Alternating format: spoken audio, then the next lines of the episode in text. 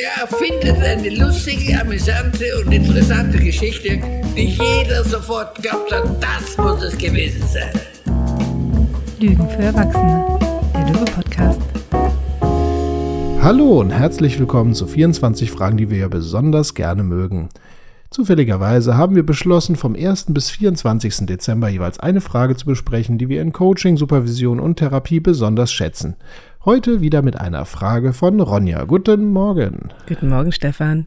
Oh, Hallo. wirklich guten Morgen. Meine Stimme hört sich auch noch so an. Ah, toll. Hm, besonders So, gut. Was hast du Oh, mitgebracht? hallo. Ich habe mitgebracht die Frage, welche Geschichte wollen Sie am Ende lieber erzählen? Mhm. Im Sinne von, ähm, wenn ich eine Entscheidung vor mir habe, beispielsweise die Entscheidung, die ich gestern Abend vor mir hatte, so bin ich tatsächlich auch wieder auf diese Frage gekommen, nämlich, gehe ich auf dieses Konzert, obwohl niemand von meinen Freunden Zeit hat mitzugehen, oder gehe ich nicht auf dieses Konzert? So. Und ja, von meiner Motivationslage her war es schon so, oh, weiß nicht, alleine, ist ja irgendwie auch ätzend und könnte ätzend sein. Ich war schon öfter alleine auf Konzerten, ich mag das eigentlich. Naja, und dann ist mir diese Frage wieder eingefallen. Und ich habe mich gefragt, Ronja, welche Geschichte willst du denn am Ende lieber erzählen?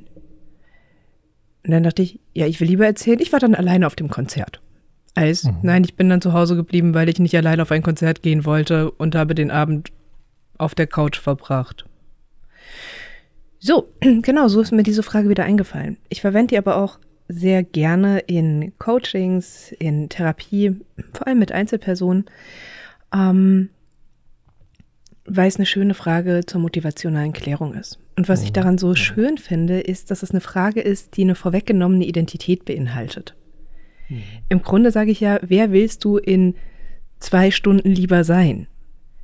Und ich kann das natürlich auch auf einen größeren, ich kann das natürlich auch in einen größeren Kontext setzen. Okay, willst du lieber die Geschichte über dich erzählen, dass du ähm, beschlossen hast, nicht in Therapie zu gehen und nicht an dir zu arbeiten und einfach, naja, irgendwie dich so durchzuwursteln, wie du jetzt halt bist? Oder willst du dir über die Geschichte erzählen, dass du dann die Arschbacken zusammengekniffen hast und beschlossen hast, so, und jetzt ändere ich was an meiner Situation? Oder eben auch ganz viel anderes. Was ich weiterhin schön an der Frage finde, ist, dass wir dazu hier auch eine Zukunftsvision aufmachen, bei der wir von einer bereits bewältigten Situation imaginativ schon sprechen. Also sobald ich die Frage stelle, welche Geschichte wollen Sie am Ende lieber erzählen, muss sich die Person ja gar nicht vorstellen, wie sie die Situation bewältigt, sondern wie sie bereits davon erzählt, die Situation bewältigt zu haben. Also ich bin im Grunde schon nach der Lösung Ja. und nicht nur in der Lösung. Und das finde ich auch so eine sehr elegante Variante daran. Und was das sonst noch hat, ist, eine Geschichte erzählt man nicht sich selbst, eine Geschichte erzählt man anderen Menschen. Und dadurch holt diese Frage auch noch eine soziale Interaktion mit rein. Und nicht nur die eigene Identität, sondern auch, wie ich von anderen gerne wahrgenommen wer- werden würde. Wie ich mich vor anderen gerne darstellen würde. Und somit holen wir noch die Außenperspektive rein, holen soziale Interaktion mit rein. Ja, und das ist alles in dieser kleinen, süßen Frage mit. Hihi, ja. Ich finde es schön, weil wenn du so sagst, so ne, die vorweggenommene Identität ähm, ist ja mittlerweile erwiesen, wenn man jetzt zum Beispiel seine Gewohnheiten ändern möchte. Du möchtest aufhören zu rauchen, du möchtest irgendwie, ja, irgendwie irgendwas da tun. Leute kommen ja immer noch auf die Idee, morgen fange ich damit an, als wenn der, der Tageswechsel irgendeinen Unterschied bringen würde. Und dann zählen die manchmal die Tage oder sagen, ja, ich habe seit zwei Wochen jetzt nicht geraucht oder so äh, nicht so günstig, weil letztendlich ist ja quasi das Zählen der Tage, ähm, das könnte ja Teil des Problems werden, sondern man empfiehlt ja an diesen Stellen erstmal damit zu beginnen, die Identitätsgeschichte anders zu erzählen. Ja? Also dann eben sich selber nicht, äh, also eben nicht mal mehr als Nichtraucher äh, zu beschreiben, sondern einfach zu sagen, ich rauche nicht. Oder auch gar nicht, gar nicht aus dieser Ecke zu kommen. Ähm, und das geht damit ja einher, dass da die, mit dieser vorweggenommenen Identität kommst du ja genau dorthin, dass du sagst, okay, ähm, dieses Bild mal anzunehmen. Und ich finde auch, du kommst in diese Dimension von kurzfristigen und langfristigen Auswirkungen, weil häufig Leute ja in den kurzfristigen Auswirkungen denken.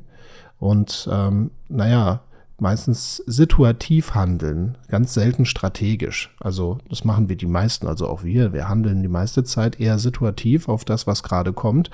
Ähm, und gerade dann aber, wenn es darum geht, naja, wir hätten theoretisch auch noch andere Optionen, lohnt es sich auch abzuwägen, ähm, kurzfristige Reaktion erzeugende Geschichte, wie ich bleib zu Hause, weil auch Mano, ich bin gerade frustriert, bleibe ich halt zu Hause, versus die langfristige Geschichte, naja, und wie geht's mir aber auch in der Woche damit? Äh, ne? hm. Und dann kann man das durch, so, ähm, durch ähm, simulieren, und das ist sowieso eine Lieblingsform von mir, Simulationen durchzuführen und äh, ja, nicht vorne stehen zu bleiben, sondern es weiterzudenken, bin ich ganz bei dir. Ja, und weißt du, auch dieses, dieses Wort, die Geschichte, mhm. das ist sehr bewusst gewählt, weil wir alle wissen, dass gute Geschichten Spannung enthalten, Widrigkeiten enthalten, dass, ähm, ja, dass einfach nur eine sehr lange Erzählung von einem kleinen Elfendorf, in dem nichts passiert, außer dass alle nett und friedlich zueinander sind, die würde niemand aufschreiben. Die würde auch wahrscheinlich niemand erzählen. Wir erzählen nicht die Geschichten, die einfach waren, sondern Geschichten haben, wenn es nicht gerade ein Schulfach ist, auch oft was mit kleinen Heldenreisen zu tun, mit Veränderungen, mit bewussten Entscheidungen, mit Orks und Monstern und ähm, ja, und Widrigkeiten, denen man begegnen muss. Und deshalb mag ich auch dieses Ding mit der Geschichte so gerne. Weil das bei manchen Leuten, gerade die, die Geschichten einfach sehr gerne mögen, auch so ein bisschen dieses, ah ja, eine Geschichte. Spannend. Und da kann ich der Held sein. Und ich werde zum Helden, weil es nicht einfach ist. Mhm. Ja. Und deshalb mag ich dieses, diese Idee von der, von der Geschichte auch gerne, weil das immer impliziert, dass es abenteuerlich wird und nicht einfach. Aber dadurch wird es eine gute Geschichte. Und deshalb darf man in der Geschichte auch scheitern. Deshalb darf man dann auch ähm, sagen, so dieses, und ich will lieber die Geschichte erzählen, dass ich dreimal gescheitert bin und es beim vierten Mal geschafft habe, als die Geschichte es niemals versucht zu haben. Auch das ist für mich immer ein, ein wichtiger Punkt. Es muss keine super positive Geschichte sein, aber eine gute Geschichte. Hm. Ja, also das stimmt schon. Ich habe noch nicht erlebt, dass irgendwo eine Tageszeitung da war, die großen Lettern schrieb, heute ist nichts passiert. das wäre ziemlich langweilig und gleichzeitig aber auch mal spannend. Naja, ähm, das, was ich von der Frage halt, ähm, was, wir haben natürlich mit dieser Frage häufig einen sehr suggestiven Charakter. Ne? Also also manchmal könnte es auch für Leute so rüberkommen, als wenn wir eine rhetorische Frage stellen, weil die Antwort offensichtlich wäre. Also wenn es darum geht, oh nee, äh, oh, ich weiß auch nicht, ist mir gerade alles ein bisschen zu viel. Ja, und ihre Oma, die, äh, also die liegt im Sterben, so nach dem Motto, aber ich weiß nicht, ist mir jetzt zu viel, da oben an die Nordsee zu fahren oder so. Naja, und wenn man irgendwie diese Frage bringt, ja, welche Geschichte wollen Sie am Ende lieber erzählen, äh, dann könnte es sehr leicht sein, dass sich die, ich sag mal, vernunftbegabte äh, Stimme doch dadurch ein bisschen mehr unterstützt fühlt. Ne? Also so diese, ähm, also dass Über-Ich-Anteile tendenziell mehr Unterstützung kriegen als die, ich sag mal, eher aus dem Bauch raus Es-Anteile.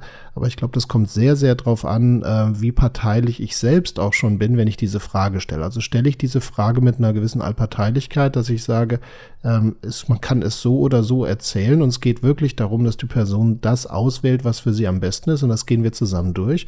Oder gehe ich hin und habe schon eine Präferenz oder sage, das und das mhm. wäre vernünftig und fange an, das auch so, ja, welche Geschichte wollen Sie lieber erzählen, dass Sie im Bett rumgehangen haben oder dass Sie es geschafft haben, aufzustehen, sich zu überwinden und dann zu diesem Konzert uh, zu gehen. Das also, ist ja ekelhaft, was ja, du da gerade machst. Ja, nee, nee, nee. Und also ich würde einfach nur die Frage stellen und nicht die beiden Optionen mit reingeben. Okay. Denn, also ganz ehrlich, Stefan, hm.